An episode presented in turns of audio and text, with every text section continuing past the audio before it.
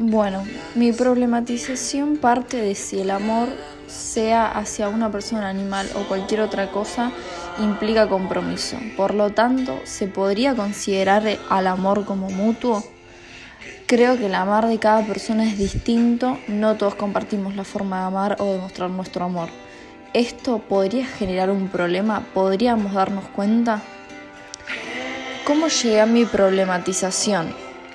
Bueno, llegué a mi problematización a partir de la de mis compañeros, en las cuales vi mucho que se abordaba el amor desde el sentimiento mutuo. Además, siempre en redes sociales leo artículos acerca de si el amor no es mutuo, que no sea. Entonces empecé a pensar en el amor mutuo y en la variedad de formas de expresar el amor cuando es libre y cuando no. Desde la perspectiva de géneros, el amor estuvo condicionado mucho tiempo, ya que no existía una forma de amar libre. Actualmente, y gracias a la lucha de muchas personas, el amor está mucho más liberado.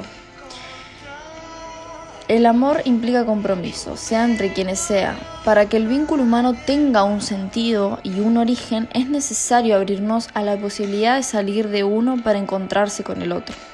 Tal como dijo Alain en su libro sobre la sabiduría del amor.